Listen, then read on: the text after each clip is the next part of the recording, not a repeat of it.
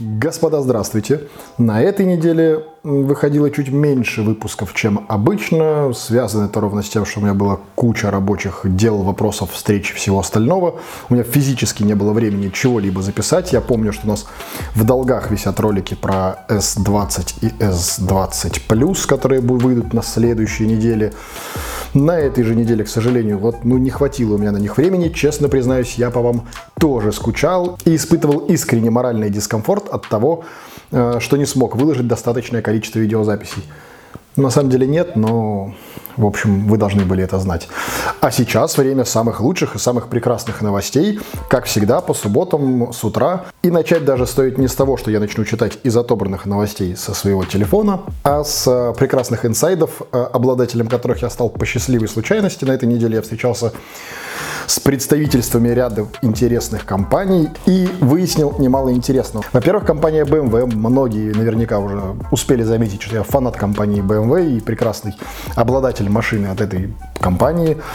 Э, сейчас по скажем так, закрытым таким источником работает над, мало ли, если кто не знает, в BMW, короче, есть система без ключевого доступа, и более того, вы можете использовать вместо ключа доступа свой телефон посредством NFC, Сейчас компания работает уже над третьим поколением всей этой системы. Там прямо с мобильника вообще без ключа можно будет делать все, что хочешь, не доставая вообще мобильника с телефоном. Он будет работать полностью как беспроводной ключ. С него же можно будет удаленно там, управлять автомобилем и бла-бла-бла, не вдаваясь в особые подробности.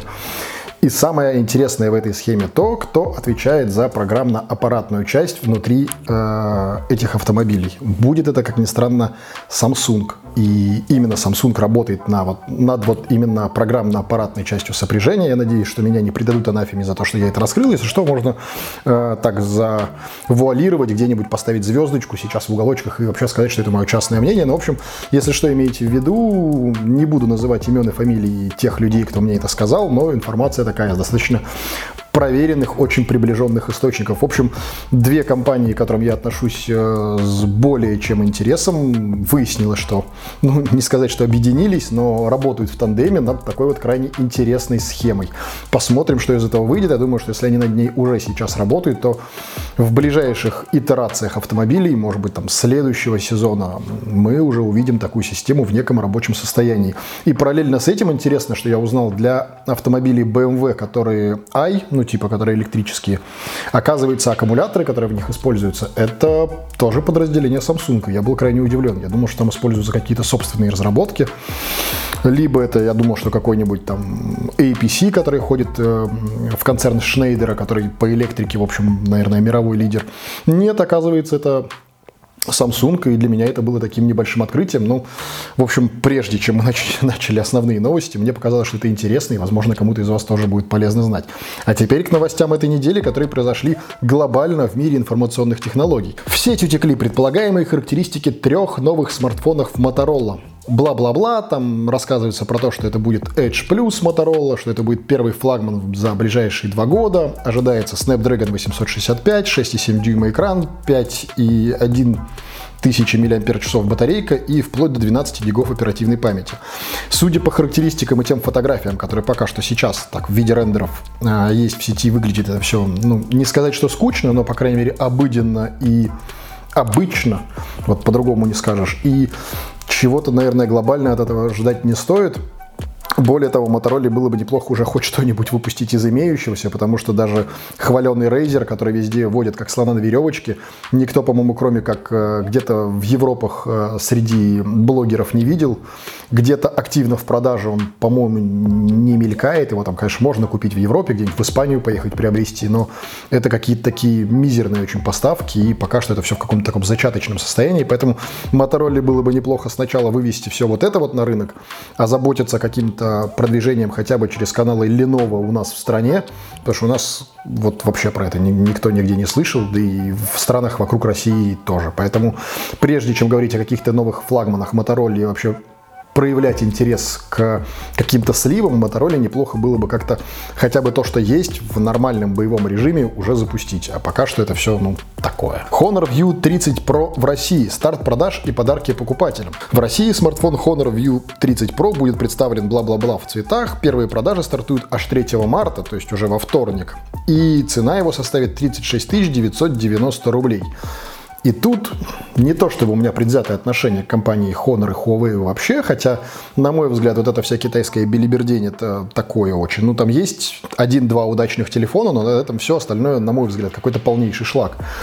А, интересно другое, что почему-то, по неведомой мне какой-то причине, какой-то невероятный интерес к всему, что делает компания Huawei, хотя ценник вот 36 990 рублей, но это очень приличный, я бы сказал, ценник, и за эти средства уже можно повыбирать на рынке. И зачем нужен непонятный Honor, который еще и будет без Google сервисов, а выйдет он без Google сервисов, как мы все с вами прекрасно понимаем, за 36 тысяч рублей, за 37, 36 990. Ну, такая загадка. Я, конечно, понимаю, что там гипотетически можно все накатить, там через пень-колоду все поставить, скорее всего, все это будет работать кривенько. И зачем кому нужен этот геморрой, я, конечно, понимаю, что у нас в стране любители геморроя, кустарных производств, перепрошивок и всего остального, но зачем это нужно и почему это вообще должно быть актуально в стране, где ты можешь просто пойти в магазин и купить за эти деньги по большому счету практически любой телефон, доплатив 5000 рублей, ты можешь взять iPhone 10. 10R, ну давайте будем так уж совсем. 10R вот можно взять, доплатив 5000 рублей. За 36 можно взять э, там, Light линейку Samsung без проблем. За 36 тысяч можно взять топовые А. За 36 тысяч можно взять, да что угодно можно взять за 36 тысяч рублей. Поэтому вот мне крайне непонятно, с чего вдруг такой ажиотаж вокруг хоноров. Если вдруг вы в теме, давайте внизу с вами это обсудим в комментариях. Ну, мне прям вот реально интересно, с чего бы вдруг. Наткнулся на интересную рекламу тут в преддверии гендерных праздников, которые вот сейчас вот шагают у нас между 23 февраля и 8 марта. Намерены сделать ценный подарок? Обратите внимание на флагманскую модель Vivo Nex 3 э, вы, здорово выглядит, круто снимает, а работает так, что ежу Сонику не угнаться. Странная какая-то реклама, это раз. А во-вторых, ни хрена себе подарочки за 60 тысяч рублей. Это что за подарочки такие на гендерных праздниках? И это ж сколько километров надо насосать, чтобы вообще ну, на гендерные праздники такие подарки у нас заходили. Поэтому маркетологи что-то прямо как-то дико жгут. И я не знаю, это маркетологи Vivo так заморочились, или это маркетологи просто какого-то магазина. Но факт остается фактом, и такие новости ну, не могут быть просто незамеченными. Теперь к интересному и серьезному. Xiaomi вошла в топ-100 самых инновационных компаний. Рейтинг э, Derwent Top 100 Global Innovators 2020 формируется представителями 14 стран, бла-бла-бла. В нее вошли всего три компании из Китая, и, в общем, Xiaomi там победил. Ну, сказать можно, пожалуй, что лишь то, что это абсолютно заслуженно, и компания Xiaomi делает реально вещи. И если даже отойти в сторону куда-то от э, тех же телефонов и смартфонов, компания Xiaomi реально делает очень крутую аудиотехнику, у нее очень крутая техника для дома, у них очень крутые умные гаджеты, поэтому, ну, вот тут можно только сказать ребятам, что они молодцы, и всячески пожелать пожелать им дальнейших успехов, потому что Xiaomi, хоть я и, ну не сказать, что плохо как-то отношусь, скорее просто прохладно отношусь к их телефонам, ну просто потому что в их текущей ценовой политике, на мой взгляд, они не совсем актуальны вот в плане рынка. То есть Xiaomi уже давным-давно, конечно, топ за свои деньги, но просто эти деньги стали несколько больше, и как следствие мой интерес к ним несколько стал угасать, потому что за те деньги, за которые сейчас предлагаются их устройства, можно найти что-то из более каких-то, ну таких что ли, адекватных, неадекватных даже, а таких более именитых, что ли, брендов на рынке. Поэтому тут надо четко понимать, но Xiaomi молодцы. И следом ровно за этим у нас сразу несколько новостей про Xiaomi. Xiaomi запатентовала универсальную сим-карту со встроенным накопителем. С одной стороны, новинка выглядит как традиционная сим-карта, с другой же в ней располагается компактная микросхема с чипом памяти. И на самом деле можно быть четко уверенным, что это реально крутое решение. Раз. За этим будущее это два, потому что нам не придется, во-первых, плодить лишний слот. Это, естественно, выигрыш какого-то свободного места в телефоне. С другой стороны, это возможность прямо с симочкой себе заиметь, ну, хоть какую-то дополнительную внутреннюю память для телефона. Если симочек у тебя несколько, это две дополнительные памяти для телефона. Учитывая текущий ценник на карточке памяти, там, условно, 8 гигов, сейчас, по-моему, карта памяти стоит, ну, там, в пределах 200 рублей, поэтому даже вот в таком формате, даже в рознице, если она стоит столько денег, не представляет абсолютно никаких проблем э, вживить ее реально в сим-карту, если это технологически будет решено, и технологически с точки зрения не только внедрения это в сим-карту, но и, как мы понимаем, нужно какое-то аппаратное решение на стороне телефона, чтобы это воспринималось корректно. Э, если это действительно будет внедрено, то это будет действительно круто, и, на мой взгляд, это крайне актуальное, такое прям хорошее решение. Следующее. Xiaomi выпустит свой первый профессиональный чайник.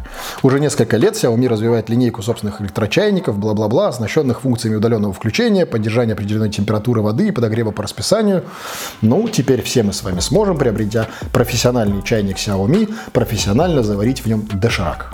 Представили держатель для AirPods, который крепится к ремешку Apple Watch. И тут же к нею добавок еще одна новость.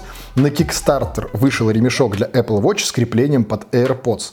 Что интересно, этот самый ремешок предлагают на Кикстартере за 20 долларов или 1300 рублей, плюс доставка до России обойдется еще в 9 долларов или почти 600 рублей на наши деньги. Производство планирует начать в апреле и ремешки отправлять всем, кто их так или иначе на Кикстартере там, приобретет, забронирует себе в мае. И ценник этой штуки, конечно, негуманный раз, потому что вот, например, тот держатель, который, э, о котором я говорил в первых строках этой новости, который держатель AirPods, крепящийся к ремешку Apple Watch, на самом деле на Алиэкспрессе, если зайти, стоит в, в районе 30 рублей. То есть 30 рублей или 1300, разница все-таки есть. Учитывая, что это такой же будет просто силиконовый китайский говноремешочек раз – а с другой стороны, это абсолютно, на мой взгляд, абсурдная вещица, потому что как только ты достаешь наушники из кейса, они находятся в неком уже не спящем режиме такой подзарядки, а находятся в стендбай режиме и ждут, когда ты их воткнешь в ухо. У них активны датчики, у них активна вот эта штука, которая следит за тем, воткнул ты его в ухо или нет. У них активен чип H1, который, собственно, жрет немало. И получается, что у тебя мало того, что наушники не заряжаются, а еще и разряжаются при этом. И